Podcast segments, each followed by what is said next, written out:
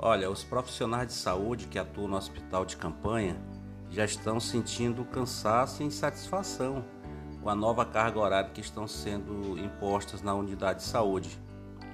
Eles terão que, que fazer uma jornada dupla de trabalho, 24 horas, e folgarão um dia, e depois terão que realizar mais um plantão de 12 horas, o que causaria que causa um cansaço excessivo. O hospital de campanha veio para ajudar, veio para salvar a situação. Mas essa escala de plantão eu acho que precisa ser revista.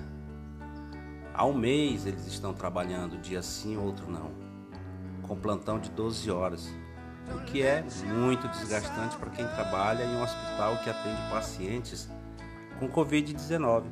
Esses profissionais estão cuidando de pessoas bem debilitadas e qualquer erro pode ser fatal.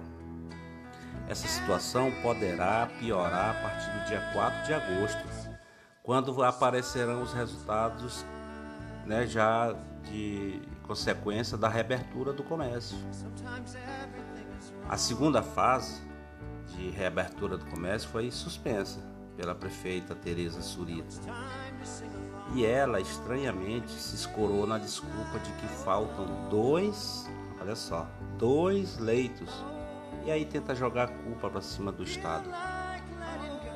A prefeita poderia arrumar outra desculpa para o cancelamento e não usar como desculpa a falta de dois leitos.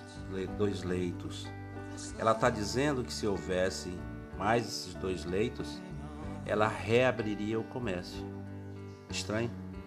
Seria melhor admitir que suspendeu a reabertura do comércio porque o número de óbitos vem aumentando e o de contaminados também.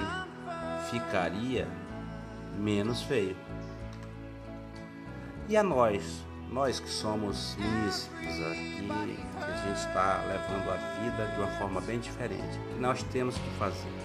Nós temos que continuar com o distanciamento social, adotando o uso de máscara, o álcool 70, se protegendo e nos protegendo uns aos outros.